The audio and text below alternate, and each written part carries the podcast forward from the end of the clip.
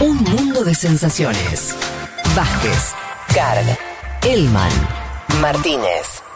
Ver las cosas desde un rincón del mundo te da otra perspectiva.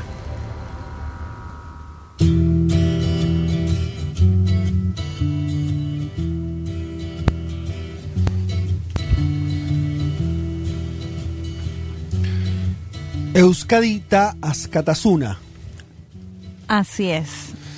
ETA eh, significa País Vasco y Libertad, sería, ¿no? La, las siglas eh, de, de esas palabras, País Vasco y Libertad.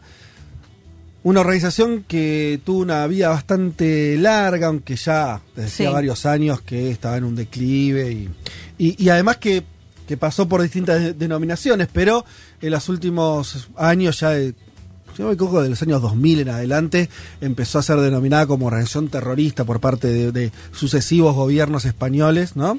Sí. Tanto de, del PSOE como de, del PP, y, y finalmente su disolución. Y vos nos vas a traer la historia, un poco de la historia de ETA y... Sí, me da mucha curiosidad saber lo que vos pensás, que después me lo vas a contar, que lo Ah, adelantaste un poco pero por hoy. favor, ya. Vamos a empezar al revés hoy, si les parece. Decíamos que eh, llegamos a hacer la columna porque había muchos y muchas oyentes que habían visto esta serie Patria, que es una serie... No la vi todavía, che. La tienen que ver.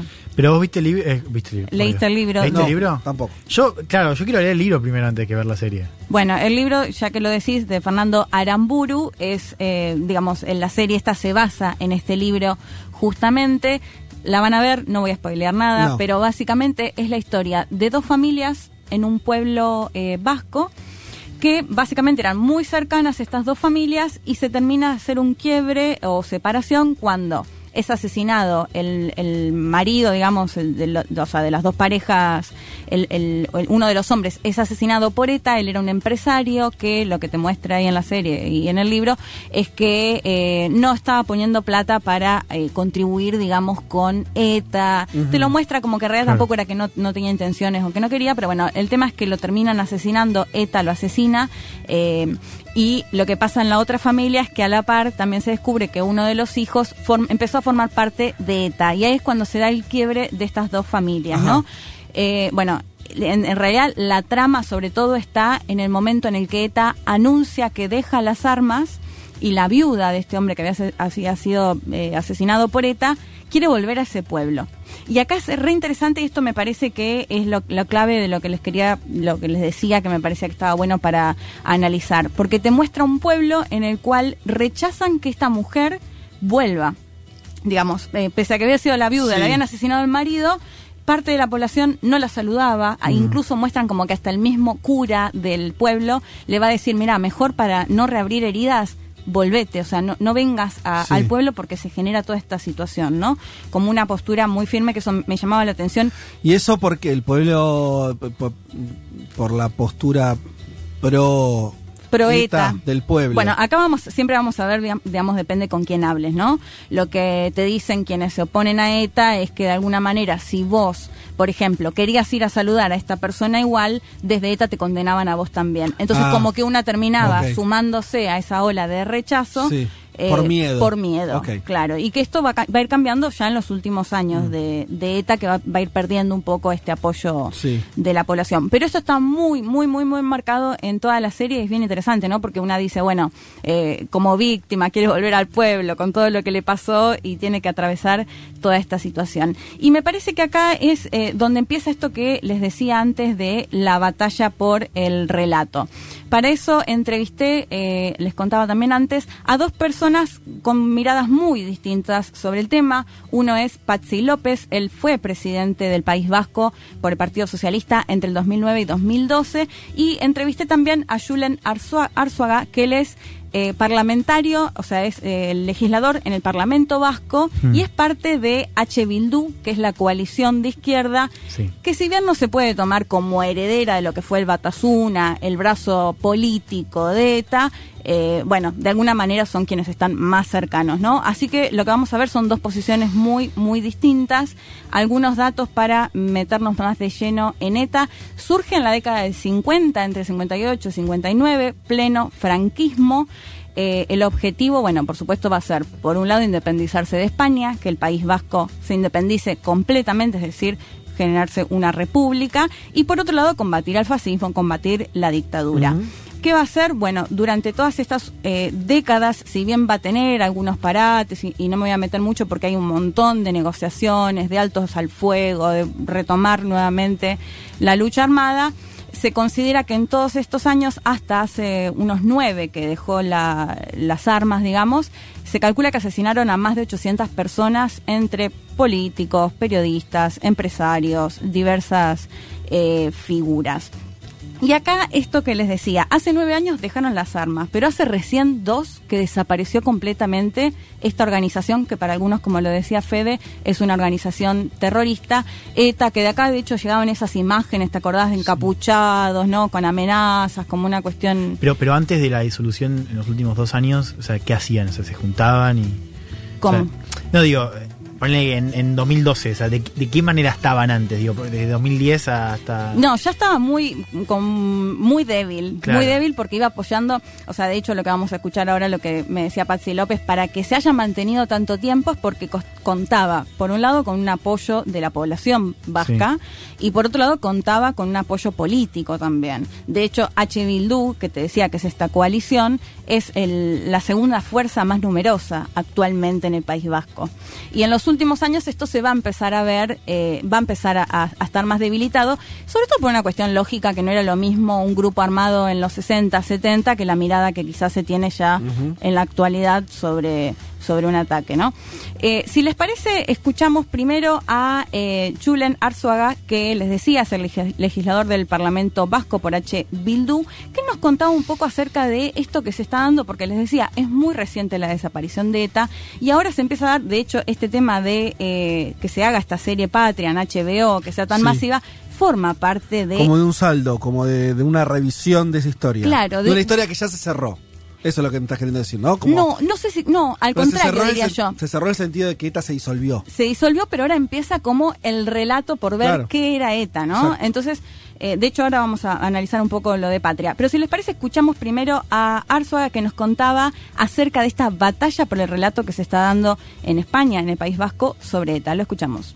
Se está produciendo un fenómeno que se ha venido a denominar la batalla del relato. El objetivo concreto sería sentar una idea de que ETA y por extensión el movimiento de la izquierda independentista vasca fueron los únicos que utilizaron la violencia con motivo o con objetivos políticos. Se producen tantas series, se realizan tantos productos audiovisuales, tantas iniciativas políticas de repulsa de hechos que ya afortunadamente no acontecen, pero que genera un debate político tóxico basado en reavivar sentimientos en muchas ocasiones de odio, exagerar acusaciones, acudir a viejos eh, pretextos, hacer eh, reproches viscerales de alto calibre y en definitiva de reabrir heridas precisamente en nombre de las víctimas a quien se dice defender. Y parece de todo esto que algunos necesitan de ETA, de una ETA que ya está desaparecida, para hacer política y para encontrar legitimidad en sus posiciones políticas. Varias cosas me parecen interesantes de lo que decía Julen Arzuaga ahí. Por un lado, esto que comentábamos del relato, esto que sea a través de las series. De hecho, si una mira en Patria, por ejemplo, se basa sobre todo en la, en la familia esta que es víctima de ETA y es muy fácil empatizar, digamos, con el sufrimiento de la mujer, que le asesinaron al marido, que el marido además lo muestran como alguien que incluso quería colaborar, digamos. Eh, y se la muestra, por ejemplo, a la familia, a la madre, sobre todo la figura de la madre del chico que se mete en Como una mujer que básicamente no escucha, que va a defender a su hijo, que no Ajá. le importa que asesine. Mario Mariqueo decís eso. A mí eso me pareció un poco, un poco sesgado. Sí. Eh, y esto es un poco lo que plantea Arzuaga, ¿no? Que dice, bueno, hay mucha intención de ver quién, con quién, quién se queda con este relato, y bueno, y por eso se empieza con muchísima producción de películas, de series, de libros, en base a todo esto. Y lo que me planteaba Arzuaga, que me parece una clave, o sea, de hecho, en, en, en varias ocasiones eh, hace como una, no sé si me da culpa, pero sí se aleja de esta postura de las armas, pero lo que dice es, básicamente lo que hacen con el relato de eh, poner a ETA solamente en una organización terrorista es no contar lo que hizo el Estado también, ¿no? Eh, porque si bien la gran mayoría de los asesinatos que cometió ETA ya lo hizo en democracia, eh, lo que él me planteaba es, no hay, por supuesto, números oficiales, porque no, no se contabilizan como asesinatos por parte del Estado, pero lo que él decía es que mínimo al menos 300 personas fueron asesinadas por el Estado, o sea, crímenes eh, de- del Estado, y que de una población total del País Vasco, que tiene 3 millones de habitantes, si, si se reduce a la cantidad de más que estaban a favor de la independencia o que apoyaban más a ETA, lo que él me contaba es que al menos 35.000 fueron detenidos por cuestiones políticas, 10.000 que estuvieron en prisión meses o incluso hasta 30 años, y más de 4.000 torturados, ¿no? Como Claro. que lo, lo que él Lo dice... hubo es una, persecu- una persecución política masiva más allá de ETA. Eso es lo que está diciendo. Claro. Contra- en contra del independentismo eh, vasco. Totalmente, Yo no sé si ustedes, ustedes pudieron ir a San Sebastián y Bilbao. Yo, yo pude ir hace algunos años, 2017, ya, ya estaba desactivada hace mucho tiempo. Y me llamó mucho la atención la cantidad de carteles pidiendo la libertad de presos por Sí. todos lados. ¿eh? Sobre todo en San Sebastián, una de las ciudades más politizadas del País Vasco. Sí. Me llamó mucho la atención. En todo el centro de San Sebastián hay carteles pidiendo la libertad de personas. eh, que obviamente lo que ustedes están mencionando de parte del Estado. Y después con lo otro, una- un, un dato estadístico de, de- de cómo Bildu impacta eh, en el nuevo escenario electoral del País Vasco.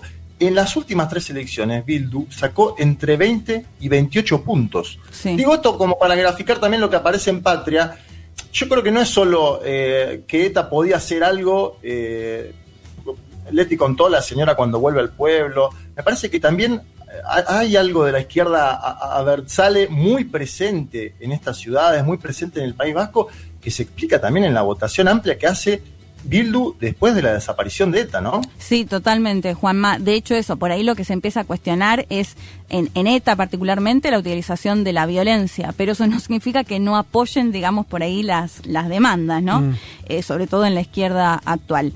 Y ahora, si les parece, bueno, escuchábamos a Arsua que nos planteaba eh, esta cuestión. Por otro lado, vamos a escuchar a Patsy López, que les, les contaba, él es del Partido Socialista, fue de hecho presidente del Congreso de España y además fue eh, presidente del País Vasco que él, claro, nos daba su visión como vasco haber vivido los años de, eh, de ETA. Lo escuchamos. Desgraciadamente los vascos pues, vivimos 40 años de dictadura franquista y cuando creímos que íbamos a recuperar nuestra libertad, llegó ETA y nos la secuestró. De hecho, yo mismo he tenido que vivir durante 25 años con, con escoltas. Había miedo en mucha gente a decir lo que pensaba en alto. Había gente que salía de casa y tenía que mirar debajo del coche por si le habían puesto una bomba. Y, daba igual que fueras eh, político o, o periodista o, o profesor o juez. Como decía, todo aquel que no comulgaba con las ideas totalitarias de ETA estaba bajo el punto de mira de su diana. Eh, y por lo tanto no hemos podido disfrutar de la libertad plenamente hasta que hemos conseguido derrotar a ETA. Yo mismo también he tenido que asistir a demasiados funerales y he tenido que llevar sobre mis hombros féretros de, de compañeros y compañeras asesinados. Bueno, acá tenemos esta visión que también, o por supuesto, es completamente comprensiva, ¿no? Él contándome, de hecho, tuve un diálogo bastante largo con ambos. Eh, Patsy lo que me contaba es eso, tener que ir a enterrar a mis propios compañeros y compañeras, este temor constante a sufrir un atentado por parte de ETA, esto que contaba del auto, de fijarse que había una bomba. Digo, de una situación que, que realmente se atravesaba de, de miedo, de terror. De hecho, me quedan un par de audios más para escuchar, sobre todo... lo que pasa en Escuchémoslo el futuro. porque eh, re- esto. eh, trajiste el testimonio directo de una figura central de este Sí. proceso. Digo, Patsy López no es cualquier político. Estamos hablando de alguien muy, muy importante eh, en, eh, en la conformación de, de- de- de la política vasca. Eh, Y en las negociaciones. Claro, y además, porque él es del PSOE. Él es del Partido Socialista, sí. Y el PSOE, el retorno democrático, con ETA, tiene un capítulo muy importante. Yo no, no sé si lo ibas a comentar después, pero simplemente digo, parte de las grandes acusaciones que se hacen a Felipe González, Sí. el líder de esa época del, del, del PSOE, es que incluso llevó adelante una especie de guerra sucia, entre comillas, contra ETA, esto que vos hablabas de los crímenes de Estado. Lo hace el Partido Socialista. Sí.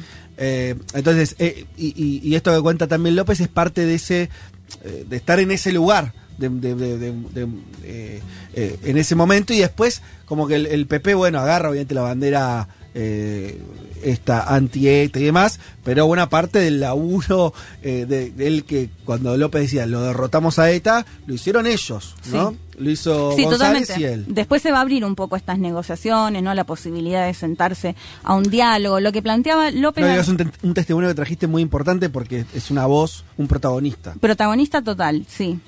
Eh, bueno, lo que me planteaba López de alguna manera es, bueno, además esto de haber vivido en carne propia, lo que significaba que esté activo ETA en el País Vasco, eh, la otra cuestión que me, conta, me, me- se cuestionaba él, me decía, ¿para qué sirvió ETA, no? Mm. Porque de alguna manera al final el País Vasco es una comunidad autónoma de España actualmente, esto se consiguió en la década del 70, después de la dictadura de, de Franco, eh, que va a ser la que va a mantener hasta hoy, o sea, si bien ahora hay algunas cuestiones de la posibilidad de, de realizar un referéndum, tampoco se sabe exactamente o a ciencia cierta cuál es el porcentaje que hoy apoyarían en definitiva Sí, independizarse completamente, pero bueno, lo que me planteaba Patsy López es de alguna manera de qué sirvieron todos estos años Mm. de conflicto, de terror, de asesinatos, si en definitiva no consiguieron nada de lo que quería, Claro. de lo que querían. Esto es un poco lo que plantean, bueno, desde el Partido Socialista, eh, particularmente en la figura de, de Patsy López.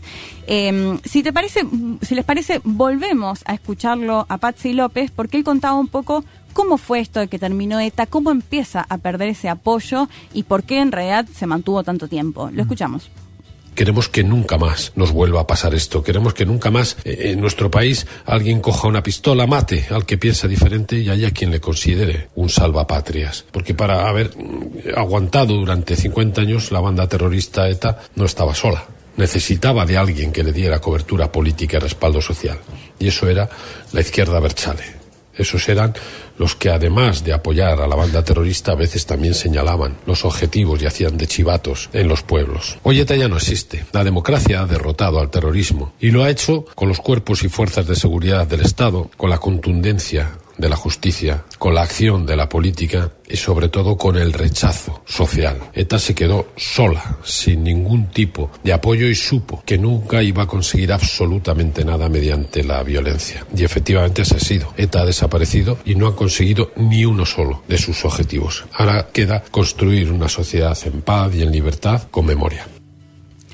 Bueno, ahí lo escuchábamos, ¿no? Un poco sobre todo de lo que, lo que se espera, haciendo referencia a cómo fue perdiendo este apoyo. Eh, te- les decía antes al comienzo, es algo que todavía está muy presente porque es muy reciente. De hecho, no sé, no me acuerdo si Juanma me parece que había comentado algo recientemente que se dio en el Parlamento español, que es un legislador que forma parte de eh, H. Bildu, H. Bildu, eh, John Iñarritu, que le pide disculpas a un parlamentario de Vox que es padre de, eh, de un, de, digamos, de su hijo Diego Salvales, que fue víctima de un atentado terrorista y bueno, fue un momento que fue por supuesto tomado mediáticamente, pero este el hecho de reconocer o de pedirles disculpas es algo que se está dando recién ahora, si más, además España, digamos, todavía tiene muchas cuentas a saldar con la dictadura de Franco, imagínense con eh, la cuestión de ETA que es muchísimo más eh, reciente. ¿Me, me dejas hacer mi, descargo a favor de la violencia política? Va a ser muy breve.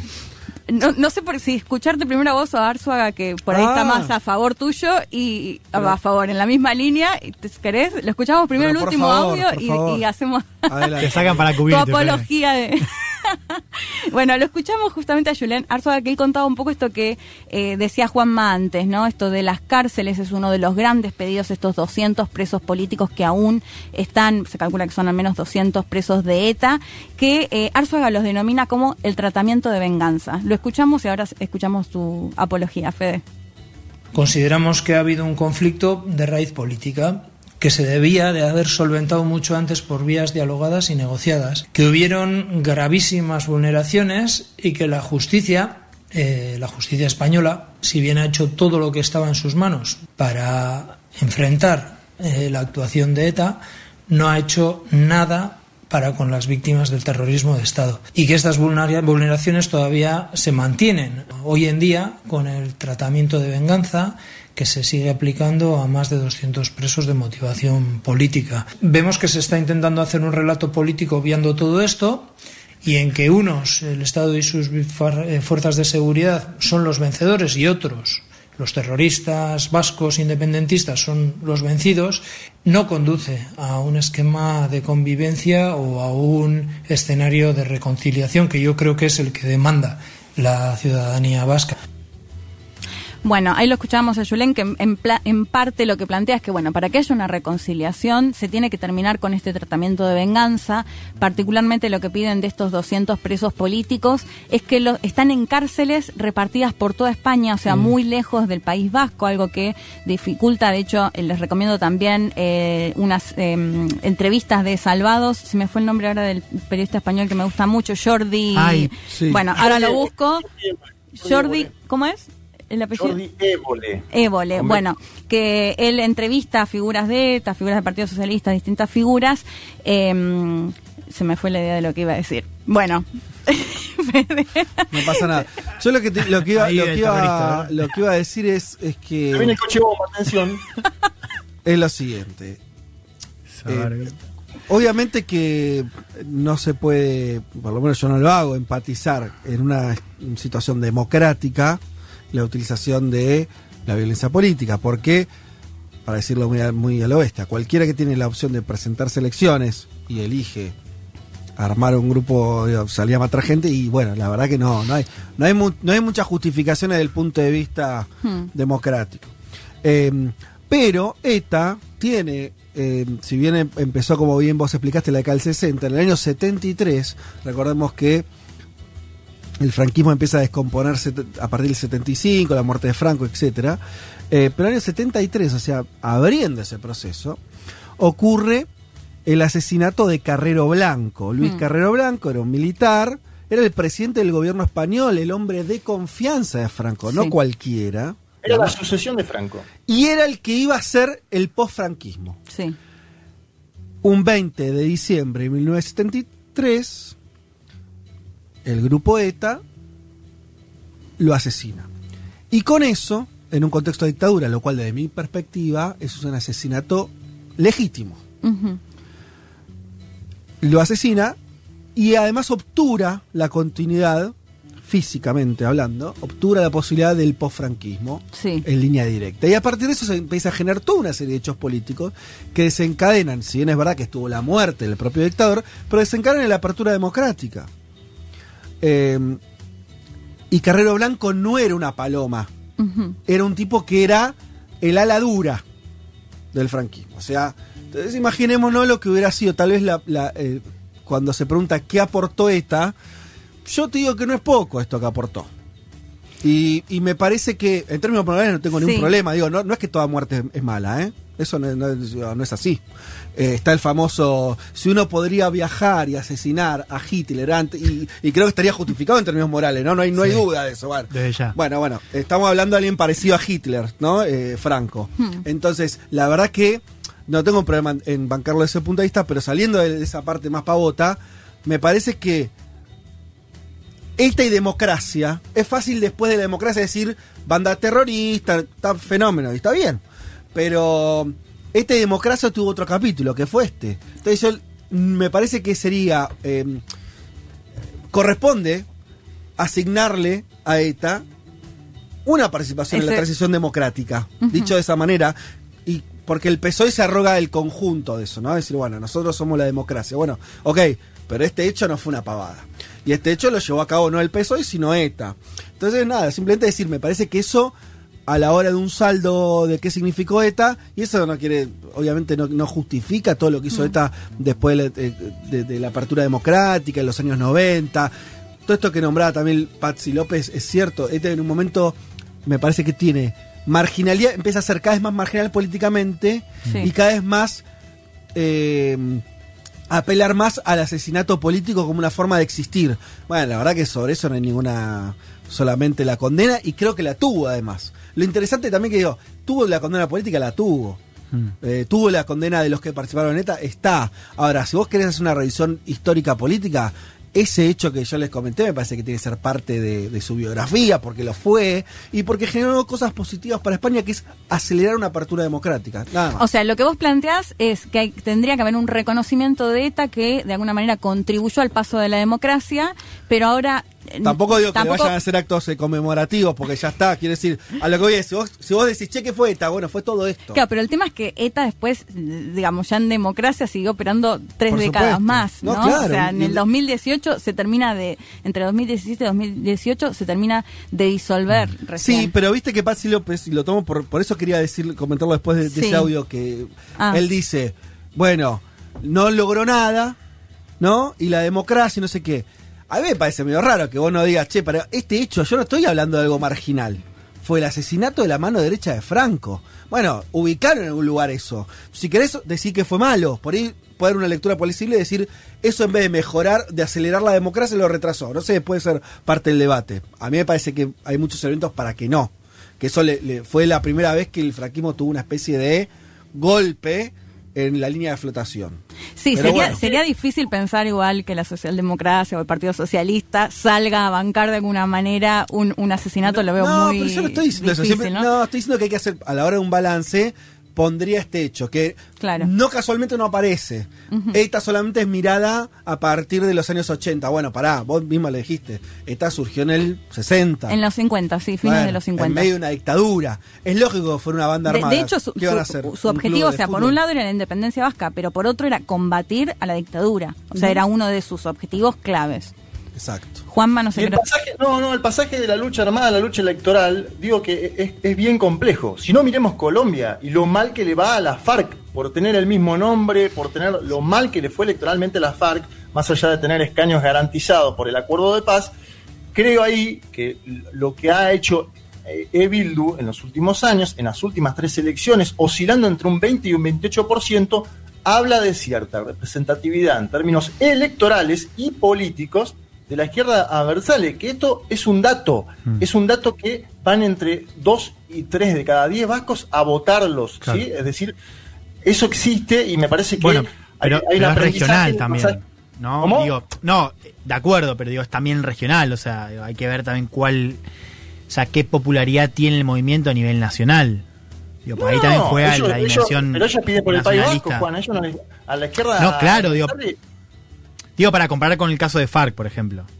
Digo, Sí, claro, claro, claro. Me parece que ahí juegan mucho los nacionalismos, eh, esto lo sabemos en España cómo juegan mucho los nacionalismos y por ello hay algunas formaciones que piden hasta la conformación de un Estado plurinacional, si se quiere. Lo que yo decía es, es- tiene un caudal electoral porque hay cierta vigencia de las ideas más allá del método que haya utilizado la ETA durante, bueno, su trayectoria. Juanma, por ahí te voy a tomar lo que dijiste porque me parece que es un buen paralelismo, por más que la realidad no tiene nada que ver, pero en términos analíticos, vos dijiste Centroamérica, ¿no? Bueno, hablaste de Colombia, te tomo Centroamérica que tuvo un montón de movimientos guerrilleros y acuerdos de paz, por ahí mucho más, más exitosos y tempranos que el colombiano.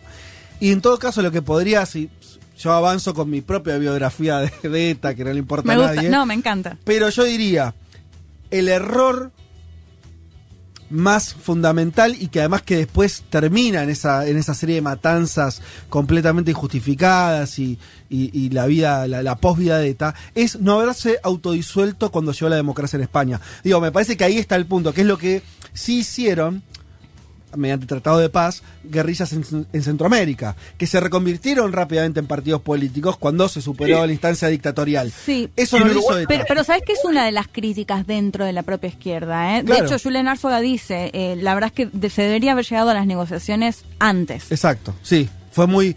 Eh, eh, España recupera la democracia en el año 75, 76, ¿no? Sí. ¿no? Ahí. eh, Y en el 79 es cuando se firma este estatuto que le da la soberanía y lo, y lo considera como una comunidad autónoma, que es como se mantiene hoy. Exacto, digo, eh, que, que, que ETA no haya, no haya encontrado la manera de abandonar las armas en ese proceso que contás, Leti, que son 4 o 5 años a fines de la década del 70, me parece que lo que después genera una sobrevida de ETA que no tenía ninguna justificación, y ahí sí me pongo más del lado de Patsy López decir, ¿de qué sirvió ETA en los 80 y los 90? Claro. Nada, la verdad, ¿no? Y- y incluso atentó contra la propia izquierda Claro, nacionalista por- por- vasca. Claro. Y no, y izquierda en general, digo, también el estigma y esta batalla por relato. Digo, Claro, total. ¿Cuántas hemos escuchado que el PP y Vox le dice tarra a Pablo Iglesias Sí. a la banca de Podemos? Por ejemplo. Sí. Bueno, de hecho Pablo Iglesias habló esta, esta semana, la anterior, justamente en base a esto que les decía del pedido de disculpas del legislador H. Bildú al de Vox, ¿no?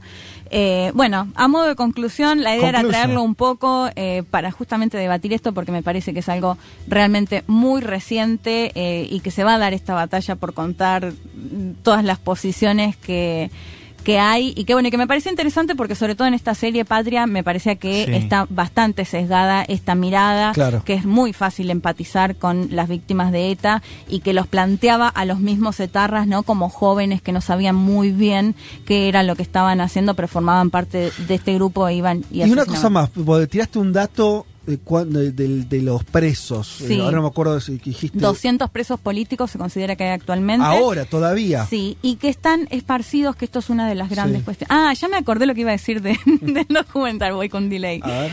Que escuchaba a una de eh, las familiares de, de presos políticos que ella decía, tengo que viajar 15 horas, no me acuerdo en qué ciudad estaba su, su pareja, preso, tengo que viajar 15 horas para verlo medi- media hora, Mm. ¿no? Una cosa así. Bueno, esto es uno de los grandes pedidos, que estén presos al menos más cerca del País Vasco y no repartidos como que esto es, es parte de lo que Julen planteaba como tratamiento de la venganza, ¿no? Ellos lo adjudican a Quería eso. decir esto, Leti, que tengo mis dudas. La verdad que no puedo afirmarlo porque no estoy tan metido en el tema. Eh, no me sorprendería que de esos 200 presos que existen actualmente, eh, no sean 200 personas que estén acusadas directamente de haber matado gente. No. Sino esas acusaciones que empiezan a parecerse acusaciones bastante anti- antidemocráticas de no, pero pertenecía a un partido que era cercano a ETA, no, pero funciona. Bueno, no Bueno, es que. eso no, es lo- porque una cosa es decir, yo estoy de acuerdo que en un Estado de Derecho, si vos tomás las armas, el Estado te juzgue, no puedes hacerlo. Marche preso, listo. Ahora, eh, me parece que, que el Estado español eh, empezó a juzgar a un montón de gente que eran militantes sociales, políticos, más cercanos o, o no a ETA, pero que no tenían responsabilidades directas en asesinatos, extorsión, digo, violencia política. No, además pensá que asesinaron a 800 personas, es decir, que 200, 800. Y lo que plantea Bársoga, y ya con esto termino, eh, que él decía, habla de la justicia legal e ilegal, o sea, como que la justicia española de manera legal e ilegal lo llevó a tribunales justamente a estos etarras y no pasó nada con eh, justamente la crítica al eh, terrorismo de Estado, ¿no? Que de acuerdo a lo que nos contaba Julen, también miles de eh, vascos fueron presos injustamente. Bueno, muy bien, acá hay gente que te celebra por eh, pilla, dice, la verdad es admirable, admirable, perdón, el acceso a fuentes primarias y tan importantes en todos los tópicos que trabajan. Felicitaciones por tanto eh, laburo de producción e investigación y aguante el análisis político, dice Pila. Ah, muchas gracias. Así que te lo eh, hago extensivo. Ya venimos.